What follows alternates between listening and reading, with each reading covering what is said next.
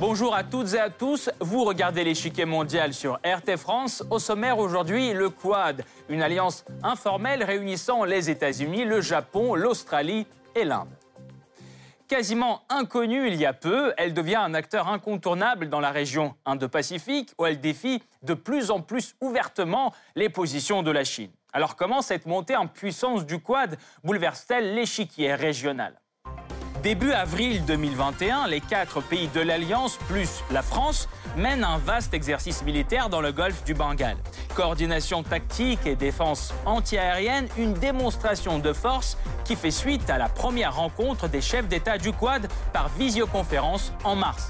Parallèlement, l'Alliance prend le chemin vers l'élargissement. En 2020, le format Quad Plus est lancé avec trois nouveaux pays, la Corée du Sud, le Vietnam et la Nouvelle-Zélande. Le nouveau format se concentre principalement sur la lutte contre la pandémie. La Chine, quant à elle, ne cache pas son irritation causée par l'activité du Quad. En 2020, elle convoque une réunion qui comprend le Pakistan, l'Afghanistan et le Népal. Le groupe baptisé par la presse Quad himalayen est censé contrebalancer la formation américaine et ses alliés.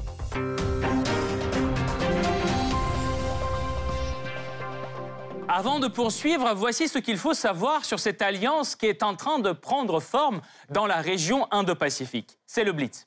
Officiellement, le Quad ou le dialogue quadrilatéral pour la sécurité est créé en 2007, mais se met rapidement en sommeil. Il est réactivé en 2017, année de l'arrivée au pouvoir de Donald Trump, partisan d'une ligne plus ferme à l'égard de la Chine. Le Quad est composé de quatre pays, les États-Unis, le Japon, l'Australie et l'Inde. Depuis 2020, il existe aussi un format Quad Plus, comprenant plusieurs autres pays de la région, à savoir la Corée du Sud, le Vietnam et la Nouvelle-Zélande. Parmi d'autres candidats potentiels à l'élargissement du Quad figurent, selon la presse, les Philippines et l'Indonésie. L'objectif officiel du Quad est la promotion de la sécurité et de la liberté de navigation dans la région Indo-Pacifique. Des exercices militaires sont régulièrement menés à cette fin par les membres du groupe. Ces derniers temps, le Quad étend la collaboration à d'autres sujets, notamment la lutte contre le changement climatique, l'investissement dans les infrastructures ou encore la lutte contre le terrorisme. L'écume de mer promise à disparaître. C'est ainsi que la diplomatie chinoise a qualifié le Quad il y a trois ans. Aujourd'hui, l'attitude a changé. Pékin surveille attentivement l'activité de l'Alliance, la considérant comme une menace pour ses intérêts. Ces inquiétudes ne sont pas dénuées de fondement. Aujourd'hui, le Quad monte de plus en plus en puissance. Pression militaire avec des exercices en commun, diplomatique avec la lutte pour le marché du vaccin et économique avec des tentatives de relocaliser différentes productions hors de Chine. L'alliance s'élargit aussi. L'année dernière, le Quad Plus est lancé. En plus de quatre membres initiaux, il comprend la Corée du Sud, la Nouvelle-Zélande et le Vietnam. Or, leur coopération se limite pour l'instant à la lutte commune contre la pandémie. L'avenir de ce format reste d'ailleurs incertain. Tout comme celui du Quad d'ailleurs, car ce qui a été créé dans le but de contrer la Chine pourrait être fragilisé par des liens commerciaux forts qu'entretient chacun des membres de l'Alliance avec Pékin.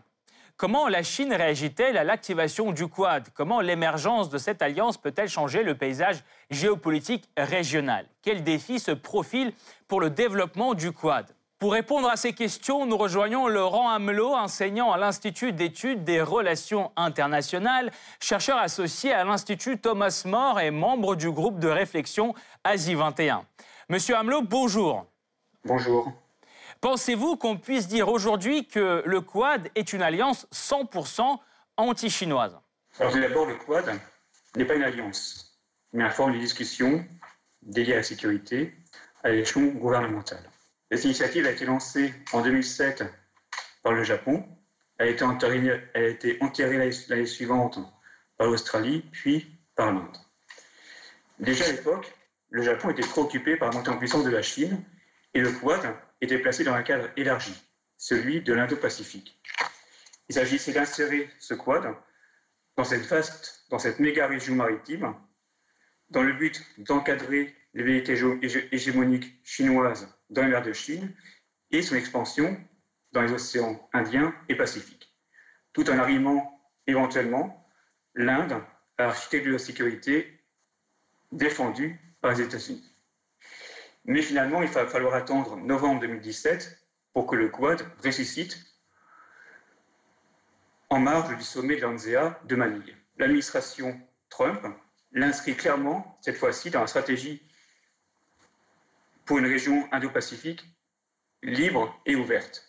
L'idée officielle est de préserver l'ordre libéral international, mais en réalité, il s'agit surtout de s'opposer à l'optique révisionniste de la politique chinoise. Monsieur Hamelot, vous avez cité euh, ces avantages que procure cette alliance. Alors, euh, est-ce que euh, les éventuels avantages que ces pays pourraient en retirer peuvent compenser les inconvénients d'une dégradation avec les relations, des relations avec la Chine? Parce que la Chine n'est pas invitée à ce dialogue. Bien sûr. Alors en fait, il est, finalement, il est assez difficile d'évaluer précisément le rapport entre avantages et inconvénients des rapports à la Chine, dans le, cadre des relations euh, au Quad, dans la mesure où chacun des États membres du Quad entretient des relations assez complexes avec la Chine. La Chine est le principal partenaire commercial et en particulier économique de la plupart d'entre eux. En parallèle, la Chine bénéficie d'investissements directs étrangers de la part de ces pays. Nombre d'entreprises, à exception peut-être de l'Inde, nombre d'entreprises chinoises, japonaises, australiennes, américaines sont présentes en territoire chinois. Et donc, ces investissements euh, occidentaux, membres du Quad, participent au développement de la Chine, mais en parallèle génèrent une dépendance, une vulnérabilité des membres du Quad vis-à-vis de la Chine. Donc il y a véritablement une interdépendance entre les deux, en, particulier sur le plan économique. Par ailleurs, l'ensemble de ces pays entretient des, des relations contentieuses avec la Chine. L'Inde et le Japon sur le plan territorial, les États-Unis sur le plan de la puissance. Quant à, l'Australie, elle est tiraillée entre ses intérêts économiques avec la Chine et sa solidarité stratégique avec les États-Unis. Et donc là, il y a véritablement une véritable euh, difficulté à évaluer le coût, rapport, avantage-inconvénient. Toutefois, on peut considérer que si le marché intérieur euh, chinois affiche une perspective, n'offre pas de véritable perspective commerciale aux membres du Quad, d'une part, et que, la et destinisation des chaînes de production et des chaînes de valeur dans l'optique de la guerre commerciale qui anime la relation entre les, entre les États-Unis et la Chine, alors l'idée d'un retrait d'une partie des entreprises occidentales de Chine en direction de l'Inde en particulier est de nature à compenser les inconvénients par les avantages et donc d'améliorer les relations collatérales entre les États et donc réduire les effets d'une dégradation des relations avec la Chine. Merci beaucoup, Monsieur Hamelot. Nous allons poursuivre notre analyse tout de suite, mais nous vous retrouverons à la fin de cette émission pour plus de détails sur ce thème. Merci encore. Inconnu il y a quelques années, l'alliance du Quad prend de plus en plus de l'ampleur. Du 3 au 5 avril, les quatre membres du groupe ainsi que la France mènent un vaste exercice militaire. Navires de guerre, porte-avions et porte-hélicoptères d'assaut sont déployés dans les eaux du golfe du Bengale. Cette activité croissante du Quad fait suite à son premier sommet du plus haut niveau. Qualifié d'historique par les médias, la rencontre se tient le 12 mars par visioconférence. Le communiqué final définit sa mission principale, la promotion de la sécurité maritime et de les libertés de navigation dans la région Indo-Pacifique. À celle-ci s'ajoute la lutte contre le changement climatique et le coronavirus. Dans ce cadre, les chefs d'État fixent un objectif ambitieux fournir plus d'un milliard de doses de vaccins aux pays du Pacifique et d'Asie du Sud-Est d'ici 2022. Et même si ce document ne fait aucune mention de la Chine, celle-ci réagit assez vivement au premier sommet des chefs d'État du Quad. Certains pays devraient se débarrasser de leur mentalité de guerre froide et de leurs préjugés idéologiques, s'abstenir de former de petits cercles fermés et exclusifs et faire davantage de choses qui soient propices à la solidarité et à la coopération entre les pays de la région et à la paix et à la stabilité régionale.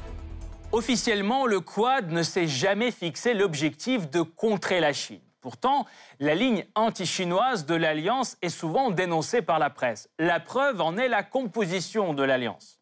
En plus des États-Unis, le Quad comprend trois autres pays régionaux qui ont chacun leur propre compte à régler avec Pékin. Par exemple, le Japon, rival de longue date de la Chine. Autrefois la plus grande économie asiatique, le Japon ne l'est plus depuis 2010, année où il est devancé par la Chine. Du point de vue militaire, la Chine a plus que doublé ses dépenses au cours de la dernière décennie, alors que le Japon a diminué les siennes. Aujourd'hui, pourtant, l'antagonisme sino-japonais s'accentue en raison du différent territorial autour des îles Senkaku. Celles-ci sont administrées par le Japon, mais sont aussi revendiquées par la Chine, dont les navires pénètrent de plus en plus souvent dans ces eaux. Ces derniers temps, le gouvernement japonais travaille aussi sur l'accord de défense avec son autre partenaire clé, qui fait aussi partie de l'Alliance, l'Australie. Historiquement, l'élément clé de sa doctrine stratégique était d'empêcher la montée en puissance de toute force étrangère dans le Pacifique Sud. Pourtant, depuis une vingtaine d'années, la Chine y défie ouvertement les positions australiennes. Si on prend la région du Pacifique, sans la Papouasie-Nouvelle-Guinée, la Chine est son principal partenaire commercial. Quant aux relations bilatérales sino-australiennes, elles connaissent aussi de fortes turbulences. En cause, les appels répétitifs de Canberra auprès de l'ONU d'enquêter sur les origines du Covid-19. La réponse ne s'est pas fait attendre. La Chine impose de lourds tarifs douaniers sur l'importation de plusieurs produits australiens. Par exemple, le vin, le blé ou encore l'orge. Lutte d'influence, bras de fer économique et diplomatique, c'est à cela que ressemblent aujourd'hui les relations entre la Chine d'un côté et l'Australie et le Japon de l'autre. Avec l'Inde, l'autre membre du Quad, la situation est encore pire. Les deux pays se sont récemment retrouvés au bord d'une confrontation militaire à cause du différent territorial qui les oppose depuis des années. La Chine et l'Inde se disputent deux régions dans l'Himalaya, la Runachal Pradesh et l'Aksai Singh. Après une période d'accalmie au début des années 2010, la tension ressurgit de nouveau en 2015. Cependant, quelques incidents à la frontière laissent la place à de véritables combats en juin 2020. Bilan, au moins 20 morts, une première depuis 1975. Avec la montée en puissance de la Chine, la rivalité s'accentue entre les deux géants asiatiques sur l'échiquier régional. La Chine intensifie son aide au Pakistan, premier adversaire de l'Inde, et bouleverse les positions indiennes là où elles étaient historiquement fortes. Népal, Bangladesh, Seychelles, île Maurice, Sri Lanka et cela largement grâce à la réalisation du projet chinois des nouvelles routes de la soie que l'Inde boycotte de toutes ses forces. Dans ces efforts, l'Inde bénéficie du soutien des membres du Quad, de l'alliance dont l'activité ne se limite pas à la démonstration de force. Car l'alliance travaille aussi sur l'initiative de la relocalisation de la production hors de Chine. Début septembre, l'Australie, le Japon et l'Inde discutent du plan censé pousser leurs entreprises à quitter la Chine et s'installer ailleurs. Du point de vue diplomatique, le Quad aspire aussi à limiter l'influence de Pékin. Il compte produire un milliard de doses de vaccins anti-Covid pour les distribuer aux pays de l'ASEAN dans la région Indo-Pacifique et ailleurs d'ici la fin 2022. Alors comment Pékin réagit à l'activité croissante de l'Alliance? Quelles sont les divergences qui empoisonnent l'unité du Quad? Quels sont les autres pays qui peuvent rejoindre prochainement cette alliance? La réponse après la pause.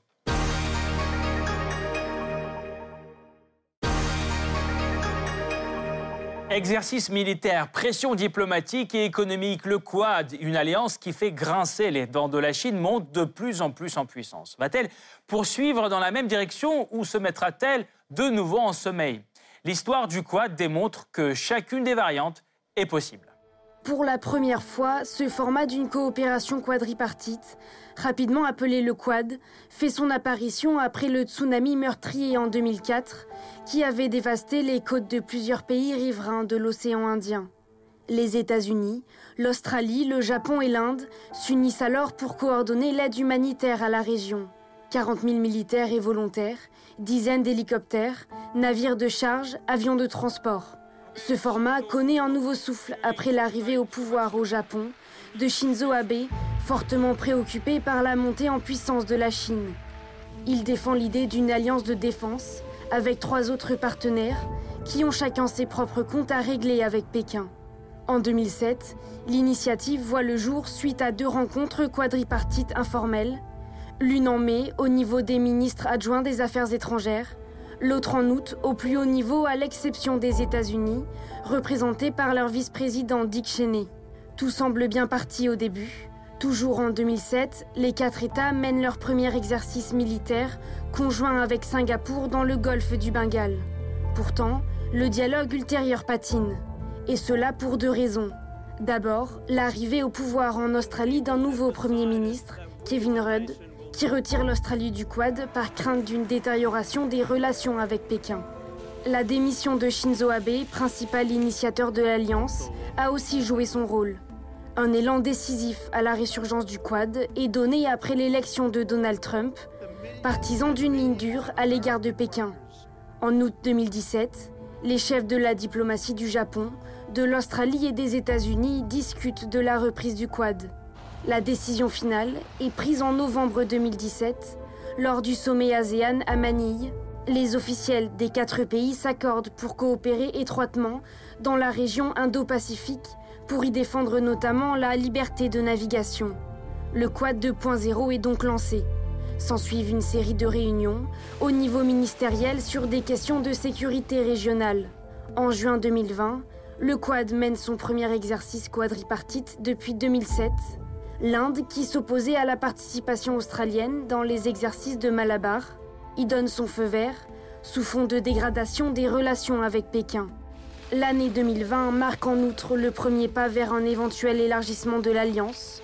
Les membres du Quad, conjointement avec la Corée du Sud, le Vietnam et la Nouvelle-Zélande, initient le format appelé Quad destiné à lutter contre la pandémie. Avec l'élection de Joe Biden aux États-Unis, la coopération quadripartite prend une nouvelle ampleur. Les liens entre les membres du Quad ne cessent de se consolider et l'évolution de l'alliance s'accélère. En effet, le bloc tente d'attirer dans son orbite de nouveaux alliés. Le format Quad Plus inclut les alliés les plus proches du Quad dans la région, la Corée du Sud, le Vietnam et la Nouvelle-Zélande. Il est convoqué pour la première fois à l'initiative des États-Unis en mars 2020. Selon New Delhi, la réunion téléphonique était concentrée sur la lutte contre la pandémie. Pourtant, la presse indienne parle aussi des tentatives du Quad de maintenir les nouveaux membres dans sa sphère d'influence. Les trois pays du Quad Plus consolident petit à petit leurs liens avec les membres permanents. Ainsi, la Nouvelle-Zélande s'aligne de plus en plus sur les pays membres dans sa stratégie régionale. Nous souhaitons aussi une région indo-pacifique ouverte et inclusive, attachée à la transparence, qui respecte la souveraineté, adhère au droit international, respecte la liberté de navigation et de survol. Nous savons aussi que la défense de ces principes et la réponse aux défis sécuritaires de notre région nécessitera une action collective. Parallèlement, les pays du Quad se rapprochent du Vietnam, car Hanoï est aussi à couteau tiré avec Pékin sur fond de disputes territoriales en mer de Chine méridionale. Face aux avancées chinoises dans les zones contestées, les États-Unis aident le Vietnam à améliorer sa défense. Ils lui livrent des navires, envoient leurs porte-avions dans ses ports et l'invitent à l'exercice maritime Rim of the Pacific en 2018 et en 2020. En même temps, Hanoï et Wellington ne parlent pas d'adhésion au Quad classique. Parmi les pays du Quad seule la Corée du Sud commence à y songer. Du moins, c'est ce que rapporte la presse locale. Selon l'agence Yonhap, Séoul pourrait bien envisager de rejoindre le Quad.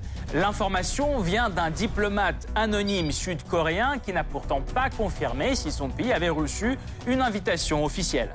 Pourtant, son adhésion éventuelle est depuis longtemps dans le viseur des médias, car pour les États-Unis, la Corée du Sud est le sixième plus grand partenaire commercial, troisième en Asie derrière Pékin et Tokyo. Elle abrite aussi plusieurs bases américaines avec des milliers de militaires et des systèmes de défense antiaérienne THAAD. L'arrivée au pouvoir de Joe Biden aide aussi à régler les tensions entre la Corée du Sud et le Japon. En plus des pays du Quad Plus, la presse pointe du doigt les Philippines et l'Indonésie comme candidats potentiels à l'adhésion. Les deux s'accrochent avec Pékin en mer de Chine méridionale tout en s'approchant des membres du bloc. Cependant, leur engagement auprès du Quad reste très très prudent. Paradoxalement, le bloc attire plus l'intérêt en dehors de l'Asie, surtout en France. Puisque Paris considère la région Indo-Pacifique comme une priorité. En cause, la présence française directe dans la région, mais aussi l'hégémonie de la Chine dénoncée par Emmanuel Macron. Du coup, la France y accroît ses activités militaires. En plus des exercices avec le Quad début avril, Paris prend part aux manœuvres avec les États-Unis et le Japon en décembre, envoie des patrouilles en mer de Chine méridionale en février et organise l'exercice Varuna avec l'Inde fin avril. D'ailleurs, les relations cordiales franco-indiennes servent de base pour l'avancée diplomatique de Paris. En 2021, la France lance deux dialogues trilatéraux avec des membres du Quad, France-Inde-Japon et France-Inde-Australie. Or, la France n'est pas la seule à chercher une place dans cette nouvelle composition stratégique. Le Canada, lui, marche sur ses talons. Ainsi, en janvier, il prend part aux exercices conjoints Sea Dragon 2021 avec les quatre membres du Quad. Perçu comme un bloc anti-chinois dès sa création, le Quad justifie-t-il cette réputation aujourd'hui? Car pour l'instant, au lieu de défier Pékin, le bloc évite au contraire de le froisser.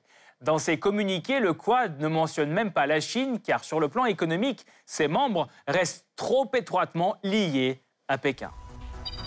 Pour tous, et même pour les États-Unis, la Chine est le premier partenaire commercial. L'Inde reste dépendante de l'équipement industriel et télécom chinois. Ses importations depuis Pékin dépassent le total de ses achats chez le numéro 2 et 3 de sa liste des partenaires, à savoir Washington et Dubaï. Pour le Japon, le commerce avec Pékin représente environ 20% de ses échanges internationaux. Et pour l'Australie, c'est 30%. D'ailleurs, la guerre commerciale sino-australienne de 2020 aurait déjà coûté 3 milliards de dollars à Canberra. Une escalade avec la Chine pourrait donc coûter cher aux membres du Quad. Pourtant, pour l'instant, Pékin évite d'utiliser le bâton car préfère lui aussi avoir des partenaires commerciaux stables dans la région. En novembre dernier, il signe l'accord de libre-échange avec 14 pays asiatiques, y compris le Japon et l'Australie. Le traité doit entrer en vigueur en 2022, créant la plus grande zone de libre-échange au monde. Côté diplomatique, la Chine lance une offensive de charme. Elle envoie son chef de la diplomatie à Tokyo et prépare une visite de Xi Jinping en Inde. Et en même temps, la Chine renforce son propre réseau d'alliés. En 2020, elle convoque son propre quad himalayen avec le Pakistan, l'Afghanistan et le Népal. Le groupe informel se réunit pour la première fois en juillet dernier. La posture chinoise deviendra-t-elle plus combative avec l'évolution du Quad? Le bloc osera-t-il se déclarer officiellement anti-chinois? L'adhésion de nouveaux membres est-elle une perspective réaliste? Le Quad peut-il vraiment contrebalancer l'hégémonie chinoise croissante sur la région? Pour y voir plus clair, nous rejoignons à nouveau Laurent Hamelot, enseignant à l'Institut d'études des relations internationales, chercheur associé à l'Institut Thomas More et membre du groupe de réflexion Asie 21. Monsieur Hamelot, selon vous, euh, quels sont les nouveaux candidats les plus probables à l'intégration à cette alliance? La question du ravissement du Quad est un véritable sujet. En effet, si les candidatures spontanées apportent de la crédibilité à ce forum, les appels du pied en direction des futurs candidats doit s'inscrire dans une logique précise. Ou bien renforcer la substance qualitative du, forum, ou bien renforcer sa complémentarité, opérationnelle. Tout est une question de priorité pour le Quad, d'engagement pour le candidat. Cette question a notamment été évoquée à l'occasion de la rencontre du ministre des Affaires étrangères de Tokyo en octobre 2020. Si aucune décision n'a été prise, la France et l'Allemagne en particulier ont été cités comme des candidats potentiels. La Grande-Bretagne pourrait également être candidate. En Asie, pour, pour équilibrer la relation avec la Chine, le Quad pourrait également envisager d'accueillir Singapour ou le Vietnam. si la Grande-Bretagne, le Vietnam et Singapour pourraient être des candidats potentiels futurs, soyons quand même, sommes tout assez sceptiques quant à l'apport que pourrait apporter l'Allemagne à ce forum. Quant à la France, sa situation est particulière. En effet, il s'agit effectivement d'une puissance de l'Indo-Pacifique qui entretient des relations stratégiques étroites avec chacun des quatre membres du Quad, mais en parallèle, tout en restant hors du Quad, celle-ci pourrait offrir une alternative aux États-Unis face à la Chine pour les trois autres membres du Quad, et au-delà d'ailleurs. De plus, elle présente l'inconvénient d'avoir une, une interopérabilité beaucoup plus faible que la Grande-Bretagne en termes militaires. Alors si, cette alliance, si cette alliance s'élargit, euh, intègre de nouveaux membres, quelle sera la réponse de la Chine dans ce cas-là? Face à cette situation, Pékin ne peut que réagir. Cela se traduit par une manœuvre à différentes échelles. La première a pour objectif d'assurer la sécurité des approches maritimes.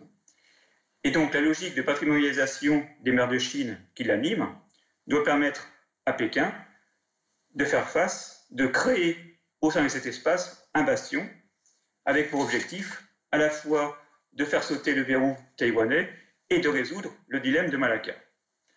Par ailleurs, en parallèle, il s'agit de consolider son flanc occidental tout en assurant à la fois la stabilité de l'Asie centrale, la maîtrise de l'Himalaya et de, la région du Mékong, tout en, étendant en parallèle son influence sur ses périphéries immédiates. Et là, c'est le grand projet, le vaste projet de l'initiative Saint-Hubert Route. En parallèle, la Chine développe ses capacités militaires. Si objectif affiché est de devenir une grande puissance maritime à l'horizon 2030, d'ores et déjà, la Chine en mesure qualitativement, enfin quantitativement, pardon, de contester aux États-Unis leur suprématie navale. Ceci a évidemment des conséquences sur l'équipe de rapport de force, en particulier dans la mer de Chine. Merci beaucoup, Laurent Hamelot. Je rappelle, vous êtes enseignant à l'Institut d'études des relations internationales, chercheur associé à l'Institut Thomas More et membre du groupe de réflexion Asie 21. Merci d'avoir apporté votre éclairage. Cette partie-là n'est pas encore terminée. La semaine prochaine, une nouvelle partie vous attend avec d'autres pions sur l'échiquier mondial. À bientôt sur RT France.